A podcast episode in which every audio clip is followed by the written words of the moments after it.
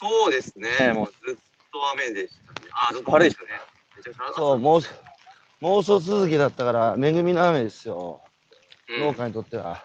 まあでも台風来てるっつうから、ちょっと心配ですけど。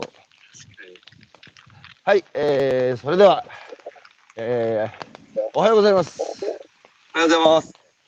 えー、本日は2021年の8月8日日曜日、えー、今朝のゲストは一般社団法人、えー、祭りズム代表の大原あ学さんをお招きして1時間お話を伺っていきたいと思います。えー、学さんよろしくお願いします。よろしくお願いします。祭りズムっつう、まあ、名前がいいよね。リズリズありがとうございます。、リズムっつうのはあれでしょ？リズムだよね、いわゆるね。リズム、あの、ダンスのリズムですか？イズム？イズムって言った？主義？あ、そうです。ね。えっ、と、ちゃん、一応、法人名は祭りのイズムで、はい。あ祭りの奥底に眠ってる、まあ、祭りの本質的価値とか、ああ。そういうのを、まあ、一応、祭りズムっていうふうに呼びつつ、まあ、でも、人によって、まあ、リズム、祭りのリズムっていうのを持ったりとか、はいまあ、もともとあとツーリズムっていう事業をずっとやってたので、うん。まあ、祭りのツーリズムなのかなとか、まあ、いろいろと、なるほど。そういうふうに発表できる。まあ、でも、一番は祭りのイズムですね。僕は岩手県の花巻市出身ですけど、花巻もあの垂水越っていうのと、えー、あと出汁か。あーあーガキの頃からね、もうずっと物心つく前から、あの9月の第2週の金土日だったかな。はい。あの祭りなんですけど、1ヶ月ぐらい前から子供たちが、女の子たちが祭り林のあの太鼓の練習を始めて、そうすると、えー祭り来るなっつって、祭りになると午前授業になって、え水越を担ぐっていうのをずーっとガキの頃からやってるから、はいはいはい。なんつうか、あの、花巻祭りのあの、太鼓とか、あの、出汁の、あの、音を聞くと、こう、なんかやっぱこう自分の中にさ、こう、ガキの頃から刻まれてる、うあのん。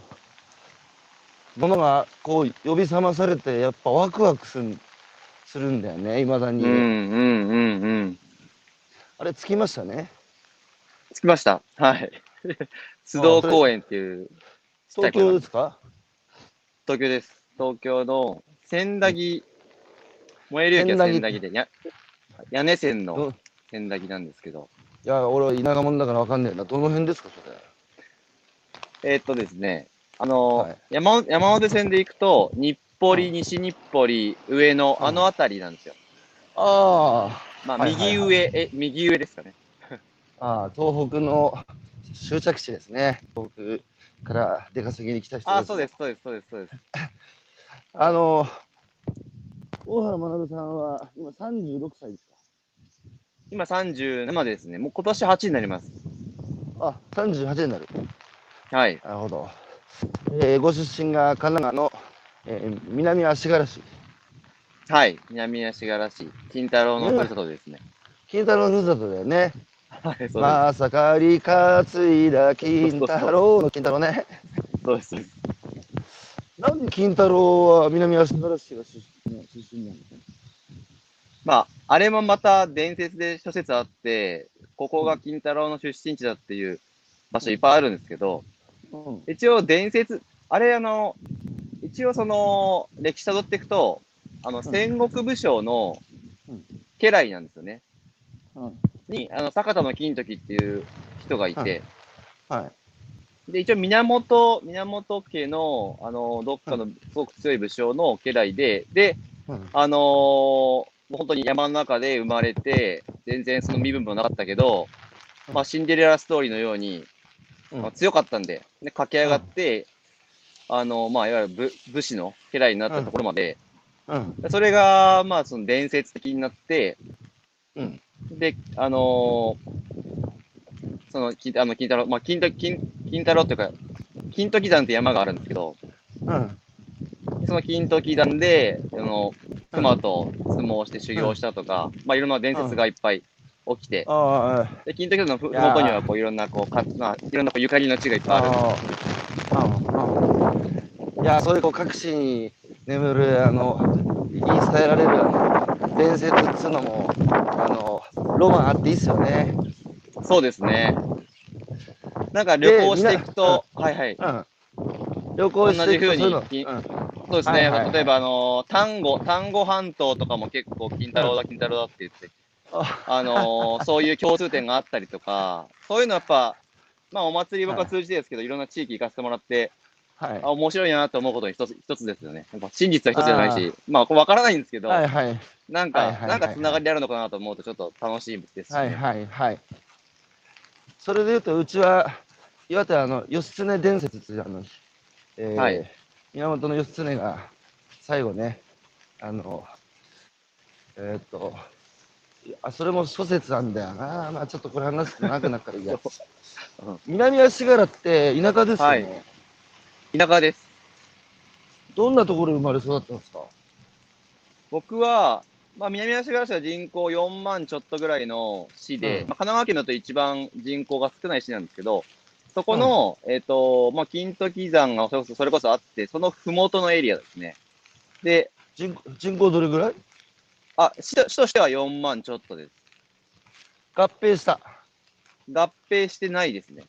してない4万人あじゃあ神奈川じゃあ横浜が350万都市だからちっちゃいね一番小さくて、で、まあ、うんで、まあ、静岡の県境なんですよ。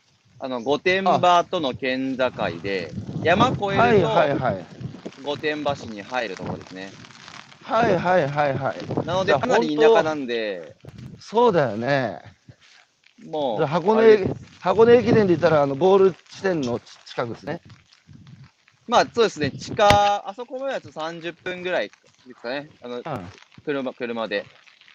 じゃあ主要産業はあのなんですか農業観光とかですか？あまあそうですね、一応、あの富士フイルムが、富士フイルムの企業城下町なんですよ。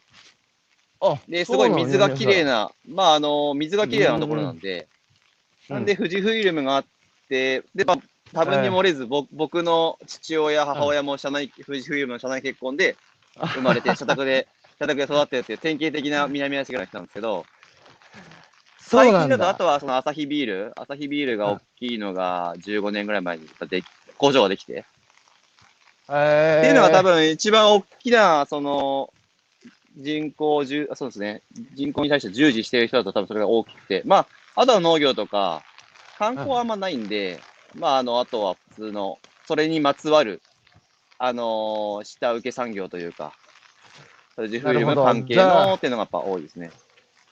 富士フイルムがなかったら大原学はこの世に存在しなかったってことですね。まあ、どこか別の場所に生まれたかもしれないですね。でさ、ガキの頃から祭りに強烈な憧れがあったっていうのはななぜ、そうですね。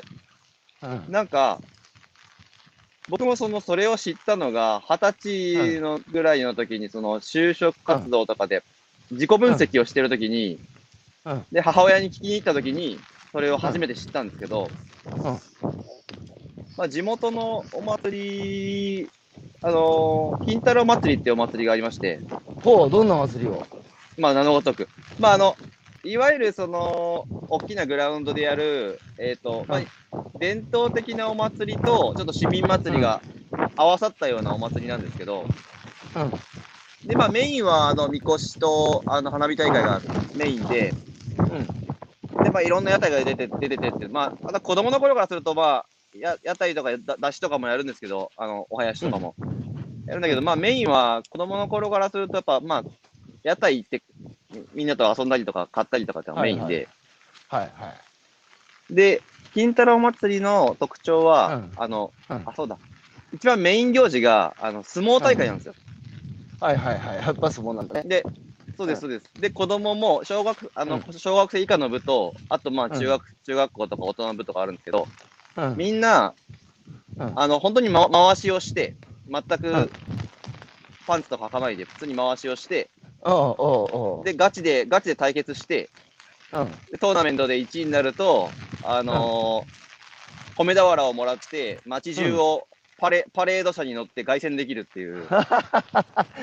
それすごいね、最後がそうね、か勝つともうなんか甲子園で優勝したあの、チームが横綱ですよ、横綱。そうです。マジで？それなに各学年で優勝者決めるの？あ一応、小学生は小学校の部だったかな。学年ごとではなかったしなかった一応小え、まあ、低学年とと高学年はあったと思うんですけど。大原学少年は、まあちょっと華奢だからな、さすがにちょっと米太郎がもらえなかった。米皿はもらえなかったですけど、4位になって、おーおー 4, 4位の商品が、あの、うんカップヌードル24箱なんですよ。めちゃくちゃ体に悪いものを毎日摂取し続ける夏になったっていう。24箱ってことは、1箱何個入ってんの？あまあそうですね。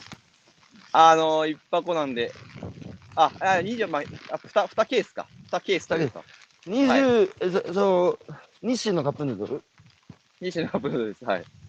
なんでレギュラー、あの、シーフードとかいろいろあるけど、いや、それは覚えてないです、そこまで。そういう、そこまで覚えてないです。小なるほどで母親にヒアリングしてたらそういうエピソードが出てきた。あ、そうです、そうです。前置き長くなっちゃったんですけど、それで聞いてたら、あ、そうだ、何になりたいって言ってたって聞いたら、3歳ぐらいの時に、うん。あのー、なんか、おみこしになりたいって言ってたよ、みたいなことを言ってて。かわいいな、おみこしになりたい。そう。で、それまあ紐解いていくと、うん。紐解いていくと、うん。多分もうこれはその、3歳の頃の記憶ってそあのまんまんまあるわけじゃないので、あ、あ、ただ紐解いていくと、その、お祭りで人がわーっと集まって、で、うん。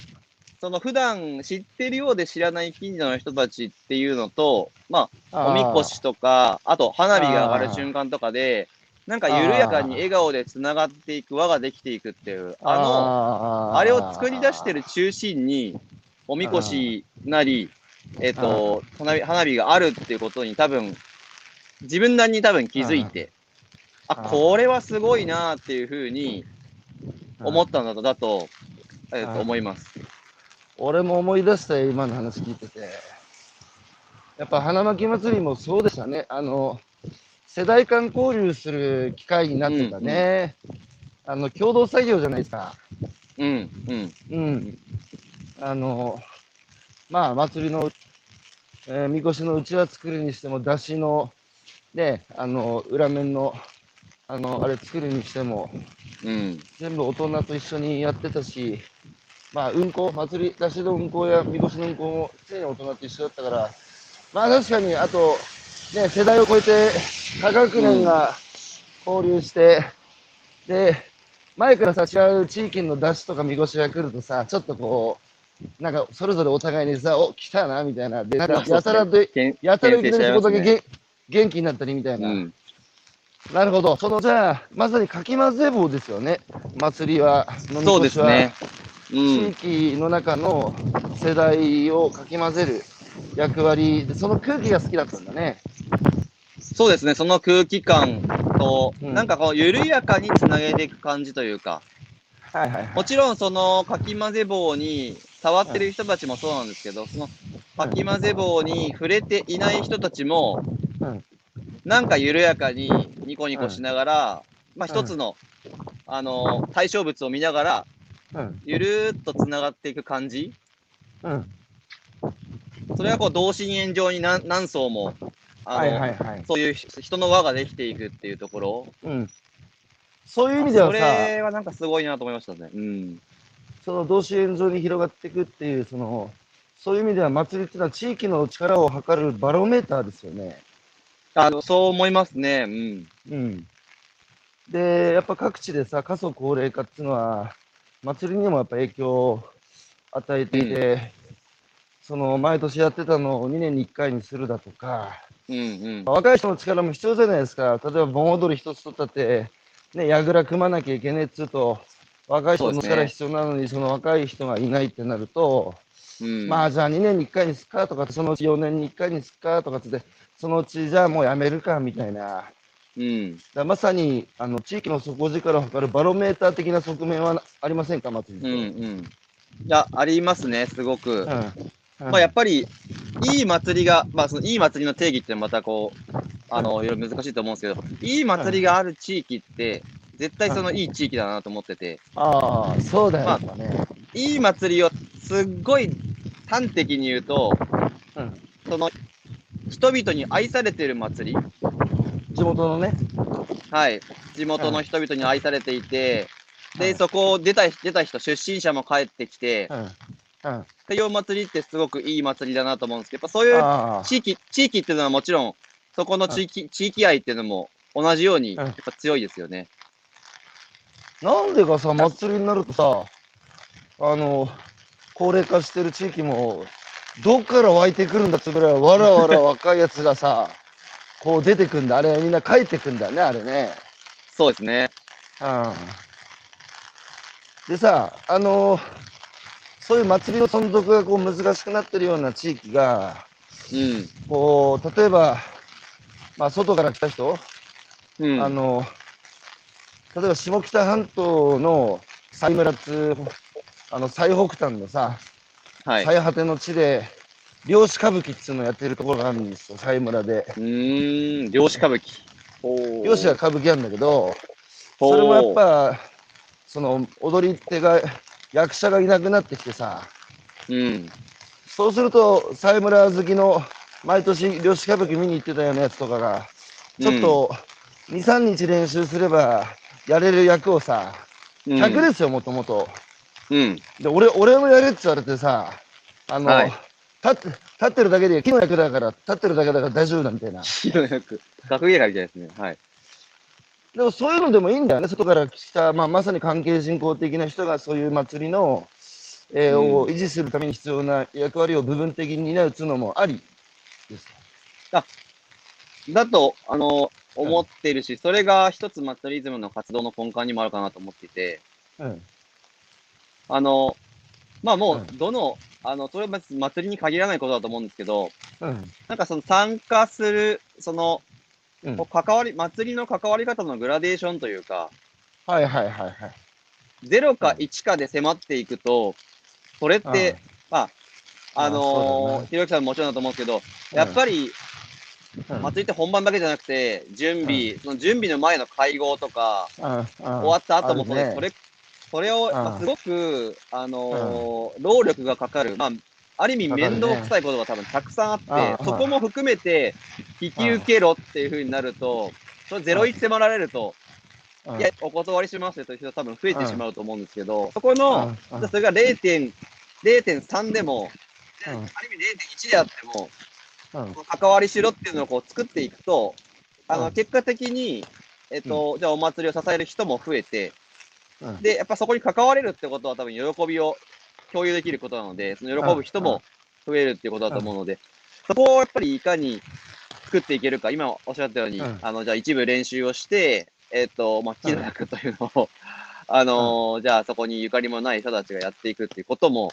すごく必要なことだと思ってますし、関わりしろって、ちょっと一つキーワードとしてね、あの、今の時代、よく出てくるようになりましたけど、うん、つまり間ってことですよね。その、A か B、どっちかっつう、二元論ではなくて、うん、まあ、その、A と B の間があってさ、その、お互いバッファーゾーンっていうんですかね、あの、なんか遊びの部分だよね。そこうん、をの関わりしろ、つうのが、あいろんなグラデーションであると、A の人も B に入っていきやすいっつうか、うん、そうですね。だだから A と B のここ境界線で、この条件クリアしないと B に入ってくるなってなるといきなりハードル高くなるから、うん、まあそこに間があって、いろんな関わりしろ、レベル1、レベル2、レベル3だって、それ、それぞれの、えー経済的負担や精神的負担や時間的負担に応じて無理のない範囲で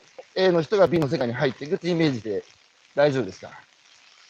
そうですね。そう、そういうふうな、あの、綺麗にするとそういうふうなイメージで、多分そういうふうな、今でも、形でうん入っていくと、い一気に引き上げてくれたくれたいところもあると思いますし、うん、うんまあそこは、うん、えー今コメントが入ってます。えー関係人口たちと祭りってダメなのかな？阿波踊り行きたい。あだからまあいいってことですね。ちなみに僕はこの大原学さんと2年前に関係人口としてあつある、えーほね、えー廃れゆく、まあまあ、あえて廃れゆくと言いましたけど、うんえー秋田県、秋田県の祭りに参加したよね、一緒にね。そうですね、一緒にみこし担がせてもらいましたね。ちょっとあそこの祭りの、えー紹介してもらってもいいですか？あ、そうですね。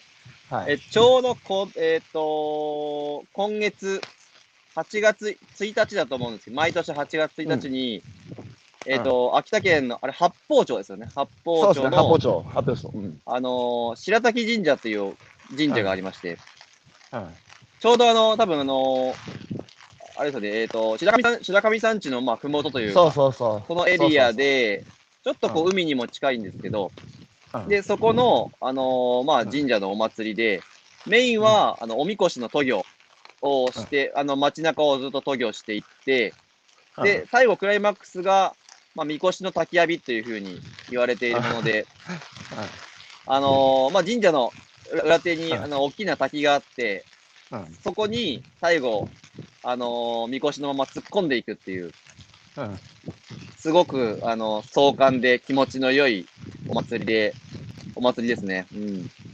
わっせーわっせーわっせーそうそうね。わっせーわっせーわっせーわっせせーわっせーヒューってやつね。そうそうそうそうそう。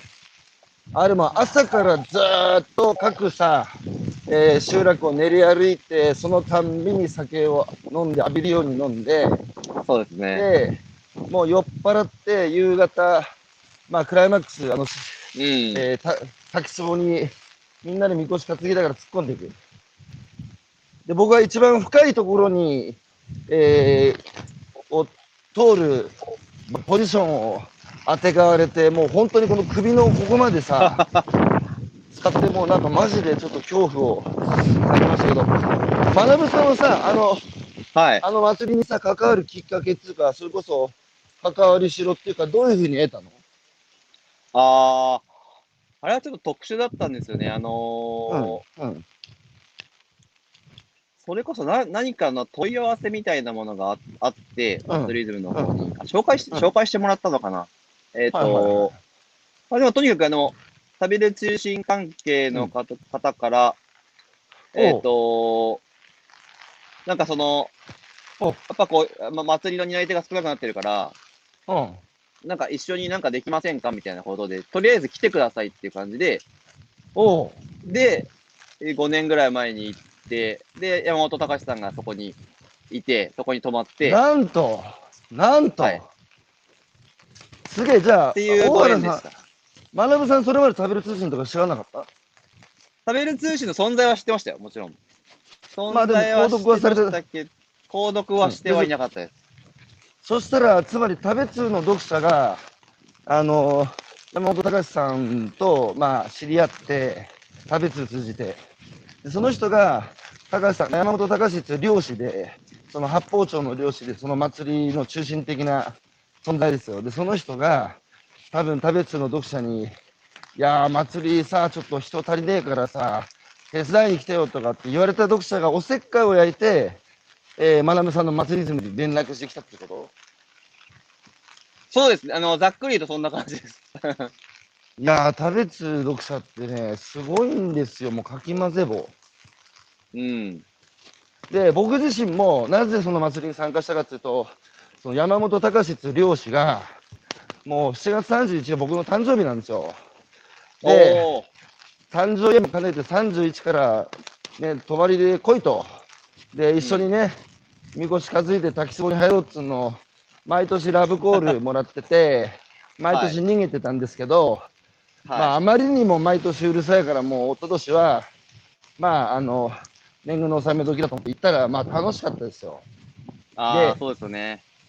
で、さ、やっぱ関係人口って僕、やっぱりすごくキーワードだと思ってて、うん。で、山本隆っていう漁師は、その直販もやってるんですよ。あの、食べ通とかポケマルを使って、自分で取ってきた、えー魚介類を、えー消費者に直接販売をするってことをやってて、うんうんうんそこで出会ったお客さんたち、で、リピートしてくれるお客さんたちと仲良くなって、その人たちも、その祭りに参加をしてるって、これ素晴らしい、その、うん。生産者を通じてね、えー関わりを持った都会の消費者が、その生産者が住んでる地域の課題を解決するために貢献をしてるっていう、こう、もう美しい関係進行だと思ってるんですけどうんうん、まなぶさん、これ可能性さ、生産者を通じて、そのだって食べ物ってさ、1日3回毎日食べるじゃないですか。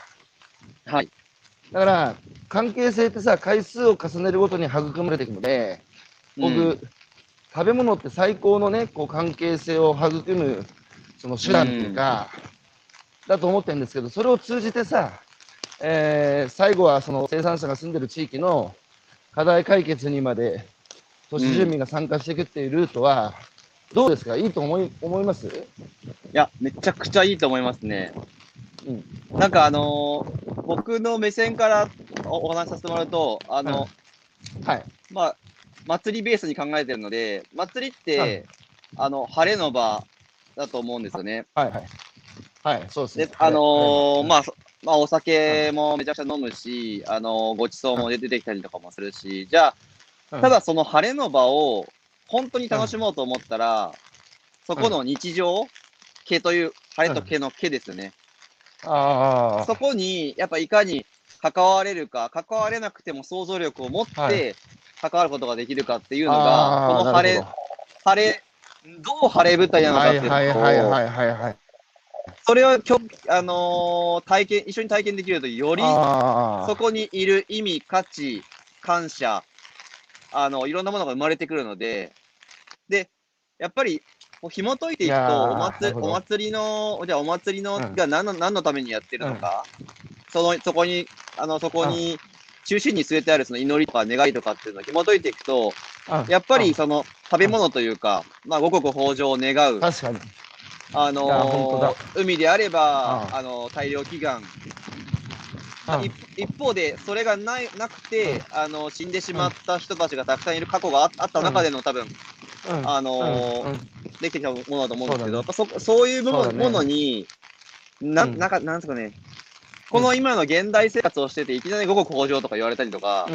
うん。まあ、じゃあ、ほ大量祈願って言われても、わかんない、なんていうか、ですね、なんか、ふ、ふーんというか、まあ別にスーパー行きゃありますよね、みたいな。ななんかその、感覚じゃないところを、うん少しでもやっぱり共有できると うん、その晴れの日の楽しみ方も全然変わってくるんだろうなというふうには思うのでい、やーそういうふうにすわかる。うん、つなげられると、なんか、地域、地域というかその土地を楽しむみたいな感覚感覚ですかね。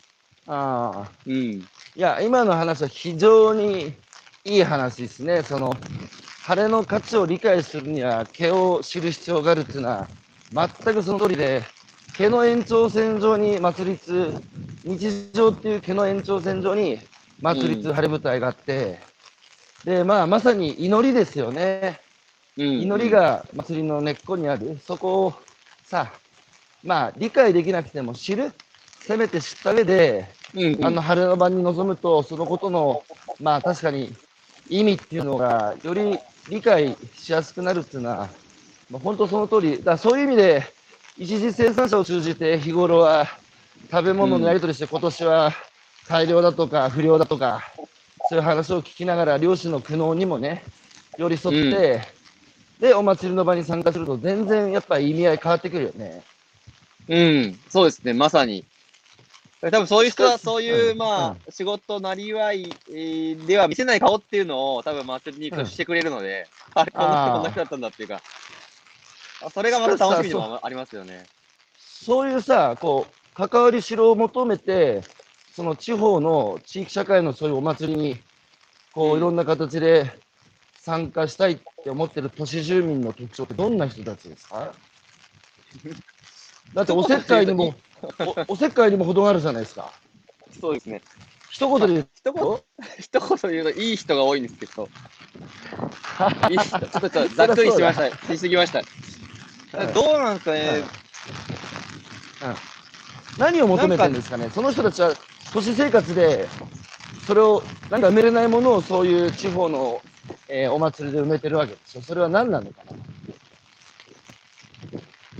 な？なんか、いくつかパターンがあるかなとは思ってて、あ、教えて教えて。えっと、まあ、いそうですね。まあ、結構ベースにまずあるのは、そのお祭りの場合でいくと、やっぱり、なんか楽しみたい。純粋に、うん純粋におとにかく楽しいって思える時間が欲しいっていうふうなことを求めてる人が一つ。まあ、あとお祭りが好きとかもそうですよね。うん祭りが好き、楽しみたいっていうのが、うんそういう動機があるのが一つ。うんあとは、その、地域の人、地域の人人とか、うん。なんかなかなか絶対行けないような地域に行ってみたいとか、絶対会えないように、会えないような人たちと会ってみたい、つながってみたいっていう、そういう好奇心はいはいはい。を持ってるような人？うん。うん。だったり、あでまあ、僕が関わってる祭りでも言うと、あんまりあと、ちょこ、あと、最後のは少ない少ないんですけど、まあ、もし言うと、その地域貢献したいみたいな人も一部います。うん一部います。まああんまりそれが動機になってるわけじゃないかな、うんだから感じですね。うん。まあまあ、本当純粋に、あの、みこしを担ぐっていうことであったり、その、なんだ、さっき言ってた同支援上に広がっていく地域コミュニティのその関わりの中で、じいさんたちと酒飲んでみたりみたいな、そういうのを純粋に楽しみたいっていうのがスタートな人が多いな、多いわけですね。あそうですね。で、僕も、まあ、あの、いろんな動機があっていいと思って思ってるんですけど、うん、うん。あのーで、僕も、と思いますよ、僕ただも。まあベ、うんベースがやっぱそういう風な人たちが集まった方が、うん。あのーなんかいい、いい、空間になりますね。なんか、うん。変に問題解決とかしようとしに行こうとすると、すごい、なんだろなるほど。あのー、それ祭りだから、まあまあさ、そ、そこは後でやろうみたいな感じにした方がいいと思います。はいはいはいはい。もちろんそれは課題ばたくあるんですけど、いやいや、いきなり最初からそんなやついるとめんどくさいのはその通りだよね。そうそう、めめんどくあのうん、地域の人も、あの、あありがたいけど、あの、それは後でやろうって話になると思うので。まあ、そういうのはありがた迷惑ってやつですね。うん。さて、話をちょっと、えーはい時計時計の針をあの戻してですね、はい。えー祭りに強烈に憧れて、俺はみこしになりたいんだ、母ちゃんって言ってた 大原学少年がやがて成長して、晴れて大学生として東京に、ね、早稲田大学の学生さんとして入学をされて、でそう大学デビューし損なったっていうのは何のデビュー？あのですね、いろいろあるんですけど、うん。うん。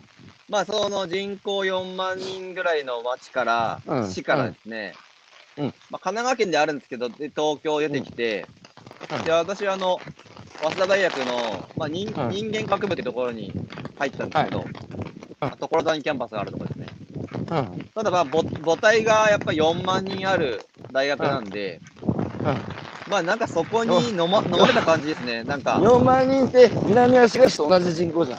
そうです。同じ人口です。なので、その中であり、ある意味ちょっとこう、部活でキャプテンもやって、まあ、勉強も頑張って、なんか俺できるぞ自分って思ってたに人が、あいざそのコミュニティに入ると、まあそういうすごい人たちがたくさんいて、はいはいはい。埋もれたわけね。で、埋もれました。埋もれたし、その、酒が弱かったんですよ。酒が弱弱かったことに知ら知らなくて。ーあで、ほんとめちゃくちゃ下下校、下校に近いレベルで弱くてですね。ー。いやーでもう新刊コンパ行くたびに潰れるっていうことを繰り返し、で、体調を崩し、あと、高校の時に付き合ってた、受験で別れた彼女をずっと引きずってたりとか、で、授業もすごい頑張って受験したのに、授業クソつまんないし、これ何のためにこれ入ったんだろうみたいな。あで、しまいにやっぱ、それ、そういう生活続けてたらストレスもあって、まあアトピーとかも、アトピーとかが出てきて、ああそそうですね。それでもうなんか何もかも、ああ、もう、もう、いいや、もう、なんか塞ぎ、塞ぎ込むような感じでしたね。当時は。その気持ちはちょっと少しわかるな。俺もクソ田舎から出てきて、で、向こうだとさ、まあそれなりのこう、なんつうかこう、別に部活でキャプテンやってなかったけど、それなりにクラスの中ではさ、あの、ムードメーカーでしたから。あの、め、はいはい、はい。それなりに目立目立ってましたから。うんうんだけ、ど、青青山入ったらさ、うん、もうおしゃれなやつも目立つやつも、もう目立ち方が半端じゃねえっつうか、まあはいはい。はい文化祭の時にさ、なんかあの、サンバ隊っつってで、あの、当時、あの、電脳隊っつうのやってたあの、川辺さんって今、ヤフーの社長やってるけど、あの人同級生えなんだよ、えそんな人がさ、下から上がってきてさ、文化祭でさ、キャンパスの中を、こう、思い思いのさ、あの、衣装を着てさ、あの、サンバやってんですよ。そういうのとか見てたらさ、いやー、これかなわんなと思って、もう全然もう、うんなんかちょっとある種の敗北感つうか、もう圧倒的なこう、コンプレックス感じましたよね。うーんまあただ幸い、幸い僕酒は飲めたので、でも今、学さんから言われて思ったけど、確かにさ、大学で酒飲めないと当時、まあ今は知らんけど、当時はちょっとやっぱ酒飲めないっていうのはディスアドバンテージですよね、何やるにしても。ディスアドバンテージですね。で、僕もそれ、全然あんま知らなくて何日迷ったんか、あのー、中高続けたバレーボールのさ、バレーボールの延長で、結構伝統的なバレーボールサークルに入ったんで、まあそこ、はい、バレーボールサークルっていう看板の、あの、壮大な飲みサークルなんですよ。壮大なというか、あの、あの、本当に、そこの、あの、飲み屋に入っていくと、でかい横断幕で、右から左に流れる字で、あの、の、飲めって書いてあるんですよね。ドーンと。これやばいな、みたいな。で、なんかこう、まあ、結構その大会、割と大会系なんで、もう先輩後輩のあれも強くて、はいはいはい。あのー、もう、灰は乾かすなんて、あの、は灰を乾かすのは反敗だよ、みたいな、なんか、そういうので、まあ、そういう感じです。そういう感じです。まあ、これしか選択肢がありまん。せん、みたいな。まあでも、いや、俺も相当大学1年の時に、ねえ、あちこちの新刊コン、新刊コンパ、別に自分の大学時代なのに、だって、チェックしてないじゃないですか、学生証とか。ししてないですねあ。ちこギリギリ、あちこちの新刊って、新入生って安く飲めるから、ただで飲めるとも思うかったし、全然青学なのに、早稲田慶応とか、いろんな大学の新刊の情報を聞きつけては、あの、道場破りじゃないですけど、乗り込んでましたね。えー、コメントが入ってますね。西田さん。えー、本当いろんなことが仕事にできる時代だと実感です。えー、その時から好きな仕事にもちろん苦労も携わったと思いますが、若者も私たち世代も勇気づけられます。まあ確かにね、学さんの祭りズムっていうのは世の中にない仕事を祭ね、祭りテーターって学さんは定義づけてやってるってことだから、ない仕事を新しく世に生み出してるってことなんでしょうけど、その大学時代にね、入学してちょっとある種の挫折感を覚え、うんで少しちょっとこう、えー落ち込んでる時に、またその学さんを、えーなんつうかこう奮起させることになったのがやっぱまた祭りだったわけでしょ？そうなんです。そう。うん。それはなんで、なんでまた祭りと再会したの？それは、まあ、当時の、当時からの親友、まあ、今でも付き合いがあるんですけど、当時の学部の友達が、うん。まあ、塞ぎ込んでる自分を見かねて、うん。まあ、とりあえずなんかい、なんか行こうと。なんか行こうって言うと。で、当時で言うと、ちょうど学園祭が、僕が入学する前の年まで、うん。あの、中止だったんですよ。なんで？ちょっとか、あの、角丸のいろんなのとかがあったりとかしてですね。要は学園祭で、そんな時代？あの、ああったんです。なので、えー、公式なわ早稲田祭ってなくて、で、2002年に公式な早稲田祭が復活するって年だったんで、じゃあそれ行こうと。うん。じゃあ学園祭なんですけど、じゃあ、じゃあそれとして楽しそうだから行ってみようと、僕も結構ビクビクしながら、ほんほんとうん、当時、結構アトピーで顔とかにも出てたんで、まあ、人に見られるのにすごい嫌だったんですけど、ああ、はいはい。で、それで行ったら、うん、あのーうん。ソーラン節とかよさこいを踊ってる集団がいて、おうおうで、こう、吠えてるんですよね。こう、ダーって。はいはい、はい。その吠えてるのを、こう、うん僕は斜めに見てるわけですよ。こう、あー、はいはいこう、透かした感じで、はいはいはい、はい。透かした感じで見てるんだけど、本当は、本当は自分はあれは、僕がやりたいことで、あ高校時代とかああいう感じだったよなっていうのを、あ、なかなんるほどね。呼び、呼び覚まされた感じもあって、はいはいはいはいはい。でそうこうしてるうちに、なんか、手引っ張られて、君も一緒に踊りなよみたいな感じで、おう。なんか、踊らされるんですよ。うん手引っ張られて。うんうんで、踊らされて踊ってるうちに、うん。なんかどうでもよくなっちゃったというか、おー、そうか。あなんかまあいろい。ろ自分もあるんだけど、うん。はいなんかその、ぜこ、こ、こが、こがなくなって全体にはい使はいってる感はい。じというか、それがすごく、なんか心地よかった。なるほどね。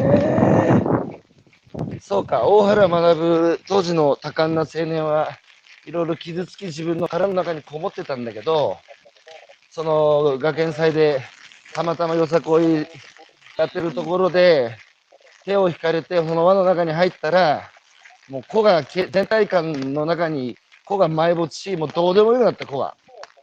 そうですね、そうです。いや、でもさ、そう考えると、やっぱ祭りってすごいよね。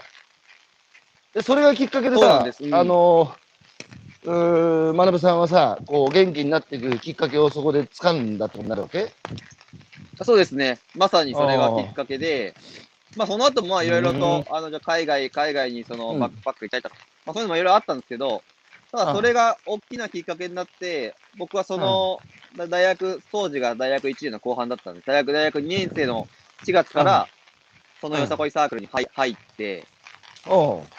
で、自分もそのよさこいの活動を一緒にし始めて、うん。っていうところから、でな夏ぐらいにはなんかそういうアトピーとかもあんま気に気にならないぐらい解放しで、てそ、の後、そのアメリカの留学時代に、あの、ソーラン節高の普及活動したんでしょ？そうですね、だからそれが結構原点にあって、で、うん。じゃあアメリカに、まあいろいろきっかけもあってアメリカに行こうって決めたときに、うん。うん。なんかしあの単純に勉強するだけでつまんないなと思って、自分なりに、その、うん。まあ自分も救ってくれたので、うん。多分当時、あの大学1、2年の時にあれあの場面に出会ってなかったら、うん。もう本当、まあ留学はおろか、大学はいはい。に。行き続けられたかもわからないうん。なと思うと、なんかそこに対する感謝すごく当時もあって、でなるほど。それをなんかやっぱ伝えたいなあと思って、じゃあアメリカでは、まあ自分の裏ミッションとして、あうん。そのよさよさこいを広めるっていうことを裏ミッションとして挙げて、うん。で、あっちではそのなんかダンスサークルとかで立ち上げて、うん。あのーアメリカ人とかいろんなが、いろんな各国の学生にどっこいしょどっこいしょとなんか言いながら教えてやる、いろんなところで発表会をするっていうのをやってますね。これがジャパニーズ祭りだと。そうです、そうです。いや、でもその動機で。まあまあアニメももちろんいいけど、やっぱりうん。こういう、こういうソウルの部分もあるよっていう、そういういや、でもそれは、それはあのアメリカのあのジョゼフ・ナイが提唱したソフトパワーそのものですからね、日本のうん祭りは。それでさ、あの、今度卒論のテーマがまた、はあの、秀秀逸で、エンジンって多分、多分ほとんどの人知らないと思うんですけど、あの、エンジンを組むっていう、あのエンジンの、あの、のことですか？もともとは。あ、もともとじゃねえや。あそうですね。あの、いわゆるエンジンを組むってあのエンジンの、円に陣立ての陣って書いて、エンジンはい。の元々の意味っていうのは、多分おそらく知らない人多いと思うんだけど、ちょっと解説していただいてもいいですか？何ですか、エンジンって？エンジンとは何か、そうですね、あの、あの私のそ卒業論文のあのテーマなんですけど、うんジンの語源というか、まあ、もともと、一番辿っていくと、辿っていくと、いわゆる原始時代の、うん。こう、ひ焚き火、焚き火が真ん中にあって、物を物を食って、で、そこにこう、人が、人々が集まるという、車で集まっていく。そうすると、多分勝手に踊り始めて、結構ぐるぐる回ったりとかって、まあ、あの、キャンプファイヤーに近いような光景ですね。あれが、もともとのエンジンの起こり、まあ、そこに多分、その、じゃあ、卑弥呼とかが現れて、その雨乞いしたりとかみたいなところが現れてくると、より多分その、宗教儀式になってたりとかっていうのはあるんですけど、はいはい。はいはいあのー日本の場合とかは、うん。あの、結構その戦国時代に、うん。戦国時代にその合戦で、合戦の戦の前の、戦の前に、えっ、とじゃあその、武将、武将が真ん中にいて、さあ、じゃあこう、こう、こう行くぞっていう時の、うん。その話し合い、あれがうん。エンジンの多分ポイントだと思います。そのあの今の漢字で言うと、なるほど。そういうのがあったり、アメリアメリカとかだと、うん。スポーツのエンジンに行く、スポーツのエンジンに行くと、うん。その1850年ぐらいにあのアメフトの選手が、うん。うん。あと、一応、口とその耳にその障害があって、喋って伝達できないと。うん。で、うん全部手話でやってたらしいんですよね、そのクォーターバックが。うん。うん。あるチームの。で、そのクォーターバック、あその手話が相手に見つかってしまって、うん。その暗号を解かれてですね、はいはいはい。苦肉の策で、絶対に相手からは見えない状態で、ん自分たちだけで共有できる形で作戦を練るっていうのが、ああ、なるほど。今でも多分やってると思うんですけど、あのーはいはいはいはい、やってるね。ああああれ、あのーなよりこう戦略的になってくるんですよ、アメリカの、アメリカで起きるエンジンっていうのは。そうさ、なんでエンジンをさ、そちらのテーマにしようと思ったはい。祭り、祭りとは関係ある でも関係なくはないです。なんかその、のうん。まあ人間科学部っていう学部にいたんで、ああ、人間のなんかそれにまたれることをやりたいなと思ってて、で、うんで、いろいろとそその、それこそまた自己分析に戻ってきますけど、就活の時の自己分析したら、うん。ら自分その、バレーボール中高やってたんですけど、一番その、うん自分にとって印象深い、うん記憶にある瞬間って、うんスパイク決めた時でも、勝った時でもなくて、試合前のエンジンが、エンジンだったんですよ。あ、そうなんだ。あれがこうえーはま、はまる瞬間というか、あれはまる瞬間ってすっごい気持ちいいなと思って。いや、そもそもあれ何なんだろうと思って。で、あと、まな、はいまなぶさんとやっぱさ、そのガキの頃のさ、自分はみこしになりたいっていうのも、すすなわちまあ動詞炎上って表現さっき使ってらっしゃいましたけど、やっぱその動詞炎上の真ん中にあるのがみこしですよね。そうですね。で、やっぱ祭りが好きなのも、そのスポーツやってた時に、やっぱグッときたのはエンジン組むって、やっぱこう、全体の中の全体感つうか、こう全体の中にの一部を自分が形成してるっていう感覚が好きなんだろうな。だと思います。うん。だからちなみに車座、ねちなみにはい車座、僕もね、車座といえば高橋宏樹。えーそうですよね。これ これま。ですつ、これまで通算車座の開催はもう1000回を超えましたけど、すごい。車座の語語源は、あの、百姓一揆の時のカラカサ連邦場っつって、ね、うん輪になってみんなで名前書いて誰が首謀者かわからないように、えーしてたあのカラカサ連邦場が車座のうーん。語源ですけど、ど。あそれはさておき、それでさ、学さんさ、社会に、社会人にそれからうん。なるわけだけど、あの、GE の日本法人ってあの、あの、まさにあのアメリカの GE のこと？そうですね。と当時、僕が入った、まジャック・ウェルチのあの GE ですね。おおなんで GE 選んだの？なんか、そう大層なこと言うんですけど、あの、うん。まあ、アメリカ行ったりとかして、うんで、自分の中での大学4年、5年ぐらいの時のテーマっていうのがダイバーシティだったんですよ。はいはいはい。でアメリカ行って、あの、やっぱこの人たちはすごい、いろいろ問題もあるけど、うん。まあ僕みたいな日本人も含めて、いろんな異なる人たちを生かす、ああの、ま混ぜて生かすってことがとにかくうまいなと思って、あの、えで、それやっぱ日本でも大事だなと思ったんで、ー、うん。そういうプロフェッショナルになりたいみたいなのが自分の中であってですね。うん。うん。で、そう考えてるときに、あのーやっぱアメリカの企業で、でうんかつ、なんか伝統があって、要はその、ポッとうん。スタートアップというよりも、なんか、なんか続いている、うん。そういうところに行ってみたいなと思って、まあ、あといろいろこうタイミングもあって、うん。あの、説明会とかを聞いたときに、あ、うん。ここ面白いな、ここで、ここで働いてみて、その GE の根幹、うん。一番その、真ん中にある人を引きつけてる何か、それがその、うん。いわゆるこうバリバリューとかそういうものなのか、もっと違うものなのかわかんないんですけど、なるほど。それを、それを、その、それをなんか覗いてみたいっていう、はいはいはいはい。そういう好奇心が結ちなみ構強かったに、はい。ちなみにジャック・ウェルチ、ジャック・ウェルチですよね？そうです、ジャック・ウェルチは、当時僕の時はそのジェフ・ジェフイ・メルトというあの方に変わったんですけど、ジャック・ウェルチの GE のアメリカ総本山の、えーホームのね、えー責任者、なんか裁判沙汰になると、えー担当する部署の責任者が日本人で、今、上田統一って言うんですけど、今その人は花巻市長ですよ。へえあ、そうなんですね。花巻を生んだし、花巻が生んだ振動って言われてて、花巻北高校出て、統一さんは東大入って、えーそれから GE 入って、えー、GE で、ね、法務担当で、あの、企業訴訟とかになると、もう出張ってた人が、花巻市長になっちゃったもんだから、もう花巻市議会議員も歯が立たないっていう。嫌ですよ、そんな人が田舎の市長やったら誰も歯立たないですよ、もう。議論にならないですよ。で、そこでさ、GE で何年ぐらい勤めてるの？まあ、500 5年半ですね。?5 年半ね。で、主にどんな業務されてたんですか？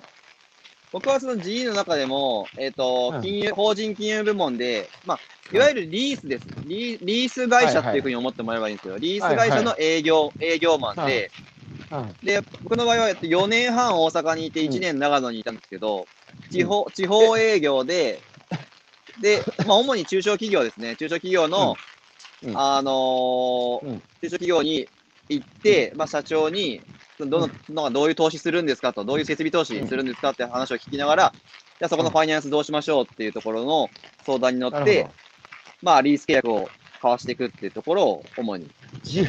結構ドブ板営業でした。あドブ板です、かなり。はい。あの、世界の G も日本の長野で営業マンがちゃんとドブ板営業してるわけですね。もう毎日10件ぐらい行ってました。ああ、すごいですね、ドブ板。長野県飛び込みで、はい。飛び込みで。飛び込みの時もあります。長野とかは結構飛び込みの方が喜ばれますね。ああ、まあ、下、人によってはですけど。はい。まあ、よく来てくれる足しげく来てくれることが価値なんで。ひ まあ、嫌ってもそうだな。田舎は暇だからな。なんかいや、で、その後さ、今度 NPO 法人のクロスフィールド。はい。クロスフィールドであの、なんだっけ、小沼大地さんになってるやつ？あそうです、そうです。この大地さんと。なんクロスフィールドって何でしたっけ？クロスフィルズは、えっ、と、うん。ちょうどクロスフィ2000、ールズだ。あれが2011年うんにできた、あの、うん。NPO なんですけど、あざっくり言うと、あの、企業の、まあ、大企業の人たちのリーダーシップ育成ってことをやっていて、ただそこのやりやり方がすごくユニークで、うん、うん。新興国の、えっと、NPO とか NGO とか、いわゆるこう社会課題解決を目的に活動している人たちの、そこの団体に、あえっと、大企業の人たちあを、ー。まあ、3ヶ月とか6ヶ月とか派遣をしてですね、あそこで大企業のそのノウハウスキルを使って彼らに貢献してこいという、まあ、武者修行のプログラムっていうのをこう開発、うん運営をしているっていうような団体ですね。そのクロスフィールドってのは今もやってるんですか？あやってます、やってます。すごい、やっぱりそう成長して、すごいなと思って見てます。いやー、それは、まあ、素晴らしいですね。あの、事業、素晴らしい事業ですね。うんフィールド、だから新興国と、あの、もう、もう、起こってしまって寝てる国のフィールドを混ぜることで、えー、眠れる日本人を覚醒させるっつう、そういう感じですよね。あ、そうです、そうです。で、その結果、うんそのクロスフィールズの結クロスフィールズっていうものの語源でいくと、うんその結果、えっ、と、いわゆるこう、民間セクターと、そのソーシャルセクターと、あとそのパブリックセクタなるほーがど。、こう、かけ混ざって、こうまあまあ混ざっよりこう混ざっていく人材の流動化なり、うん。そういったものが起きていくっていうところが、あの結果として起きてくるところっていうところで、まあ目指しているところでもあるっていう感じあの、最近日本国家と始めた青空留学っていうのはまさにクロスフィールズがおやりになっている国内版で、まあ、はい。しかもまださ社会に出る前の大学生がね、あの、まあ、地方のそういう一次産業の現場に飛び込んで覚醒させるっていうのは、まあ、同じ狙いだし、あとその、マルチセクターか、その、民間セクターと公的セクターをごちゃ混ぜにするっていうのも、これね、僕ね、東日本大震災の被災地を去年ずっと歩いてきたんですけど、うん。やっぱり比較的復興がね、うまいこと言った地域の共通点はね、これなんですよ。うん。民間と公の間に境界線があって、それこそ二元論の中で、えー、救急としてる地域っていうのは、やっぱり足足の引っ張り合い、で、スピードも出ない。だけど、その官と民の間に、いわゆる第三セクター的な、まあ、NPO とか一般社団だとか、NGO 的な人たちが間に入って、それぞれの通訳の役割を果たして、マルチセクターで、普段から街づくりやってるようなところは、いざ何かあった時もやっぱ強いですよね。うんうん。だから、これからの時代のキーワードはやっぱ間ですよ、間。うんうんうん。で、その間。クロクロスフィールズに、学さん何年ぐらいいたの？クロスフィールド、クロスフィールド3年半いました。?3 年半いて、それでいよいよ、よしと一年発起。今度は俺は一番ね、最もやりたかった日本の祭りをさ、あの再生するっていう、再生請負人になるって、まあ、独立を、えーするわけですが、随分思い切った決断をしましたね。はい。もう、毎年正月にうん。実家に帰るたびに、うん。もう大喧嘩でした。父親と。ああ。ああもうひどかったですね。年金とかどう考えてるんだお前はみたいな。ライフプランを示してくれみたいな。感動は分かったけど、感動は分かるけど、なんで結局いろいろ経験して祭りなんだみたいな。よく分かんねえみたいな。いやで、学で、生だって変わんねなみたいな。親の反対をでも押し切ってまでやりたいことだったんだね。そうですね。もうよ、よく、よく分かんなかったですけどね、当時。あんま言語化もできなくて。まあでもそういう気持ちになって、今から5年前ですか？あの、一般社団立ち上げたのは。はい。ああ2016年にちょうど飛び出して。おうで、えー法人化して、で主にこれまでのね、5年間、その、まあ、祭りテータ、人と地域をつなぐ人を祭りテータっていうふうに定義づけて、で、学さん自身が祭りテータでしょうけど、祭りテータを、その第2、第3の大原学を生んでいくっていう理解でいいんですかね？何やってるんですか、祭りズムっていう一般社団は。祭りズそうですね。えっ、とまあいろいろそういうふうに、祭りデータを育成するみたいなのもいろいろ考えたんですけど、うん、まあ主にこれまでやってきたのは、うん、じゃあそのお祭りに、地域のお祭りに、外からでも一緒に参加できるような、そのツーリズムですね。うん。普通はできない参加祭り参加ツーリズムっていうのをやる。それが、それを一般向けに、うん。若都会の若者向けに、その地方でのお祭り体験ってないうのを提供するっていうのが、まあ、い一つの大きな軸で、だからさっきも阿波踊りやってみたいなっ若い人がいても、なかなか祭りって、ね、最もハードル高い、その地域の所属してるメンバーじゃないと、なんかやれないっつう先入観があるから、だけどその先入観を取っ払ってやって、まあその関わりしろのある祭りを学さんが見つけてはそこに、えー参加したい人を、まあ、結びつけて送り込むみたいな感じですか？そうですね、はい。でそこに少しまあ前前後に、あの、うんまあレク、レクチャーというか、実際実際にその祭りの地元の人と、けそれそれこそこういう、こういう時間をオンラインでつないで、少し話聞くだけでも全然変わるので、まあそういう形でフォローしながら、まあお互いにとって負担がなく、安心して一緒に楽しめるような空間を作っていくっていうのが、まあ多分祭りの役目なのかなって感じで。そしたら、やってました学さん、まずじゃあ、営業しなきゃいけないよね。自分自身が祭りに飛び込んで、で、そこ取り仕切ってるような人と、いや、実は自分こういうことやってるんですけど、やっぱ外から来た人を受け入れる余地ってここありますかって。あるいは未来考えたら、よそ者でも、こういうところに関わらせてた方がいいですよみたいな説得をし、えー、その、あ受け入れ先っていうのを見つけていく感じですか？そうですね、まさにうんそういうことをやってましたし、まあちょっとやっぱ、ま、祭りだと特殊なのが、まあ営業というよりも、まあ、やんのかやんないのかっていうところがでかいので、とりあえず。それさ、えず一学年そうまなぶちゃん最高じゃん。だって大好きな祭りにさ、自分が参加しに行って、それが営業になるってさ、めちゃくちゃ最高じゃないですか、まなぶちゃんって。最高ですね。もうめちゃくちゃ疲れ、超しんどいですけどね。まあでもさ、好きこそものの上手になるじゃないけど、やっぱ好きなことだからこそさ、大変でも続けられるってなるでしょ？あでも楽しいですね。うん。それさ、今まで30の地域のはいいく。つの祭りに参画してきたって言いましたよ延べで言うと、延べで言うと100から150ぐらいですね。まあ結構毎年参加するお祭りが多いので、総合にさ、こう行って、はいそういう外からの人間も当ててきて、5年間やってきて、まなぶちゃんがこう気づいたことっていうのはありますか？その、まあ、あの、多はい分こんなに祭り、全国各地の祭り見てる人、日本でこんなにいないと思うので、うんうん。その、例えば、本当に祭りの担い手が減って、このまま行くと、その消滅してしまうような祭りも多くて危機感持ってるのか、なんかとにかく学さんだけが見てきた景色を共有してほしいんですよ。ああ、そうですね。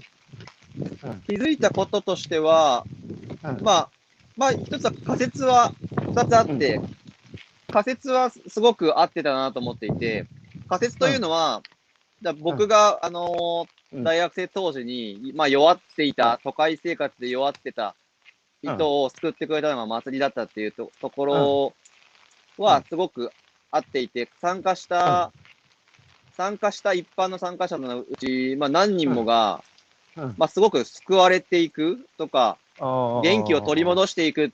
で、まあ、それがじゃあ、あ具体的に言うと、そのじゃあ、転職に対してこう、あの、勇気を持って踏み出せるとか、なんか大学でもう一回頑張ってみるとか、なんかそういう人たちにも何人もあったりっていうところも、そここはあやっぱり祭りってすい。ごいな、祭りの力っていうのはすごいなっていうふうに思った部分と、あと一方で、えっと、ひろゆきさんおっしゃった通り、うん。あのー想像以上に祭りを担,、担っていく、うん地域で祭りを担っていくっていうことの負担。あああで、あのーあはいはい。それが、ほん、うん。本当あと10年、20年っていう、なかなかそこを描けないぐらい、はい。結構、うん。あ、やばい、なかなかもうん。う何かしない、していかないと、うん。継続していくことはおろか、うん。あのー本当それが文化なくなってしまうかもなっていうところは、やっぱいくつも見てきました。そこの危機感っていうのはやっぱりありました学さんね。、はい。ね、は花巻祭りですら、えー人口10万人のね、あの、まあ、地方の中堅都市じゃないですか。で、新幹線も止まるし、飛行機も飛んでくるし、高速道路のインターチェンジ3つまでっていう、まあ、いわば、ハブのようなね、割と交通の便もいいところなんですけど、そこのあの、伝統ある花巻祭りですら、もうみこしをね、あの、なんだ、やっぱ維持していくっつって、3日間祭りに出るっていうのも、昔は当たり前のようにやってたけど、やっぱもうみんな3日出るなんて人いないし、そのやっぱりみこしを、まあ要は、学さんおっしゃる通り、やってる人たちの負担、周りが手伝ってくれないので、どんどん重くなってんだよね。うんうんうん。だからその負担感をどう減らしていくのかっていうのは、あの大、まあ田舎ではさ、田舎の中で都会の花巻の祭りですらそうなので、他は押して知るべしですよね。そこさ、解決策っていうのはなんかある？わあの仮説ベースでもいいんだけど、学さんの中で、その負担を緩和していくところに、都市住民が入っていくっていうのも一つの手、なると思います？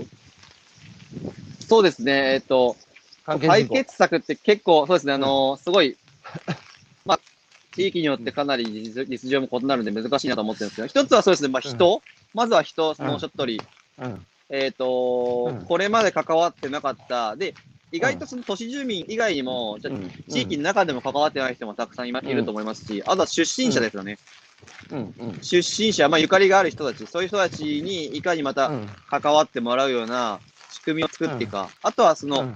転勤者なり、まあ、はいはい。何かしらの形で関わったり、あとは関わったことない人も含めて、うん。えっ、と、一緒にやる仲間になってもらう。単純に観光客じゃなくて、もう一歩、こっち側をやってもらうっていう風に、やるのはやっぱ一つ大きなことだと思いますし、うん。うん。であと一方で、あの、これはなんかなかなか直接は言いにくいことでもあるんですけど、うん。じゃあそのダウンサイジングしていくっていうことだったりとか、まあ、うん適正かなと思うんですけど、で、うん。なんかそういうことが、その、うん。別に悲しいことではなく、な寂しいのはもちろんあると思うんですけど、それが、全く悪いことではなくて、いや、おっしゃる通り。その中でも、それがこう、俺らの工夫なんだっていうところ、でも絶対に大事な部分はなくさないぜっていう、うん。そそそういうこう考え方の、うんこう緩やかな変化みたいなものっていうのを多分同時にやっていく、いや、つまりその、大体その高高度経済成長期で、祭りって華やかになってお金使うようになって、うん。みんなが。祭り最高っていう、そこをベースに、うん。そこを100%、100と考えている限り、年々年々それがこう、どんどん減り続けていくっていう。実感しか持てないと、うん。やっぱりそれまたその負担、精神的負担もきつくなきつくなっちゃうので、そこも実はすごく大事なところなのかなというふうには思ってますね。やっぱ縮小均衡なんですよ。あの、うん。縮小するとみんなさ、なんかもう、悪いことっていう、すぐにそういうさ、なんか、まあこれまでの、なんだ、拡大こそ全てっていう、やっぱ価値観の中でずっと、まあ文明社会はずーっとやってきましたからね、昨日より今日より明日、えーうん必ず増えていく、大きくなっていく、えーそれが当たり前っていう。だけどそれはさ、あの地球っていう有限な世界の中で直線的な豊かさっていうのは未来永劫続くわけじゃないってことがまさにん。今僕ら環境問題でも突きつけられてますけども地域社会もさ祭りだけじゃなくてまあ集落もまあ縮小していくとか場合によってはね消えることだってやっぱり悲しいことだけど悪いことではないんですよね。うん。大事なことは、僕、縮小してっても、その本質が残るっていうことであったり、あるいは、仮に解散とかなくなるっていうことであったとしても、ちゃんとそれを記録し、記憶しうて、ん。うん。うん。えー受け継ぐ人が違う土地でもいいからね、その人たちのこう心をさ、えー受け継いで、そこで新しい地域づくりに生かしていくっていうことが大事じゃないですか。うん。うん。それをね、僕、青空留学では、日本の都市の若い人たちが、全国のね、地域の中に入ってって、そういう縮小していく中で、この人たちが守ってきた価値に触れてもらったり、その、もしなくなっていくものであれば、そこに寄り添ってちゃんと記録し、心に刻むってことを、今の若い人たちがやれば、明日の日本は明るいと思うんですよ。うん。うん。うん。でもそれをやらんと、あの、やっぱり便利か不便か、役に立たない立たないかつ合理的な物差しの中だけでね、都市社会だけで生きた若い人たちが作る日本の未来は、僕は、まあ、シンガポールみたいな都市国家になりかねないなっつう不安を感じていて、まあ、なので僕は、学さんがまさに祭りズムでやってることを、青空留学でやってるんですが、最後にお聞きします。このコロナ。はい。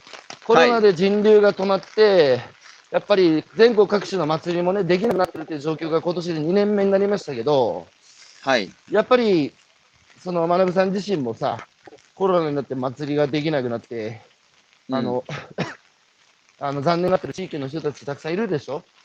はい。あれ、やっぱ、早くね、来年あたりから祭り普通にできるようになるといいね。そうですね。本当に。ま、祭りできなくなったら地域って弱るよね、絶うん、と思います。も一緒になんかやる機会ななんいんですかねもんな。うん。う、うん、なんか、うん。まあ私も、その、祭りが中止になってしまった中でも、まあいろいろと、じゃあオンラインだったりとか、まあたまに現地に行くこともありますし、まあ、うん。まあいろいろ話聞いててたりとか感じて思うのは、うん。やっぱりその祭りっていうのが、その地、うんその地域のアイコンというか、うん。その地域ってこういうとこだよねっていうものを分かりやすく見える化するいものだったと思うんですよね。でそれがなくなってしまっては、その目に、やっぱりうん。触れないときに、そこに住んでる意味とか、うん。意味合い、こうその、で、いろいろ価値と、か、そういうものを感じにくくなってきている人が。少しずつ増えてきてるんじゃないかなっていうふうに感じてます。だったら、やっぱり、で、そういうのやっぱ経験しなかった、あのー特に若い世代、その中学生とか高校生とか、経験しなかったら、うん。帰ってこないと思うんですよ、多分。まあ、糸の切れた風船のように飛んでって帰ってこないよね。で、その紅葉体験とかがうんそういうのやっぱなないと、共通体験がない,、うんないと、あれそういうのやっぱすごく危惧してる方も多いですし、僕も実感としてはそれはありますね。まあ、だその精神性の部分ですよね。その祭りっていうのは、その一次産業、食に紐づくっていうことは、その土地の自然に紐づく。うんだから、まあ、その土地固有のってユニークネスになるから、そこから生まれた精神性の文化がお祭りっていうことだから、そこに触れないと、そこで生まれ育った意味みたいなものを感じる機会なく大きくなると、まあ、プラーっと出てっても帰ってこないっていうのは本当にそうだよな。まあ、一刻も早くね、コロナが収束をして、また祭りをね、皆さんできるようになることを、まあ、祈るしかないですね。そうですね。うん本当に。えーたくさんの、えーコメントいただいてます。えーえー、どっからだ？えー、佐野さん、祭りが世を救う、えー、大原さん、素敵ですね。私も町田市で30年間祭りに関わっていますが、人々の笑顔がつながる祭りが大好きです。大原さん、うんあたりですね、ぜひお会いして、えー祭りの将来像について語りましょう。えー白石さん、コロナでなかなか祭りがないですが、先日、地域の小さな子ども祭りを開催したら、大人も子どもも笑顔にあふれて、地域のつながりを感じました。うんまた実行委員会のつながりが強まりました。祭りの持つ力ですね。開催を決めた委員長の英断に関して。いやー、この委員長偉いね。うん。いや、めちゃくちゃ大変だと思いますよ。めちゃくちゃ大変です。まあそうだよな。だけどみんなが横並びでさ、全員がやらないっていうのもなんか気持ち悪いよね。なんかどっかの国で。えー、うん吉成さん、間倍返した見てて。オンライン説明会、神楽でやってもらいたいかも。えー、西田さん、うちの周りも新興住宅地あちこちにありますが、新旧住民の間に溝、でも神社があって、間違いあるところは新旧住民混ざっていていい雰囲気になっています。えー住居を動かせないので、雰囲気がいい街になるための、えー、需要あると思います。えー、吉谷さん、もしかして学さんのコピーが何人も必要なくらい、切羽詰まっているのかも。いやー、本当そうです。第2、第3の大原学が村など、転勤妻ですが、暇です。でも、ボランティアに行くと排除されるんですよね。こ吉谷さん、ここだよね。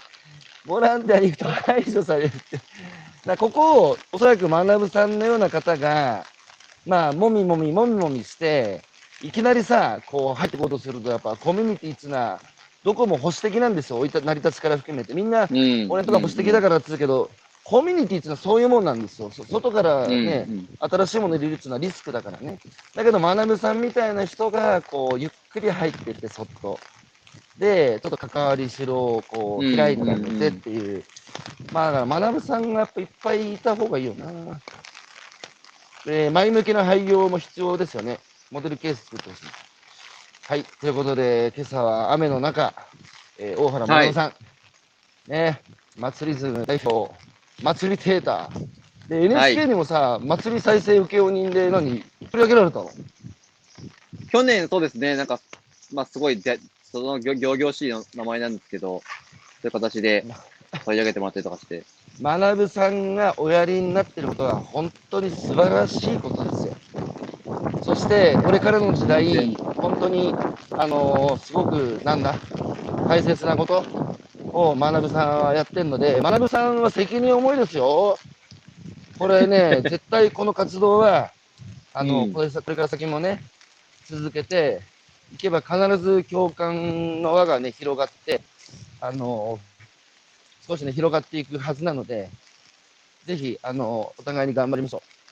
あはい、ぜひ、あ本当に、ひろゆきさんも力を貸してください。ちょっと、一緒にやりましょう。もういろいろと、はい、はいもうすでにやられてることたくさんあると思うので、一緒にやりましょはい、う。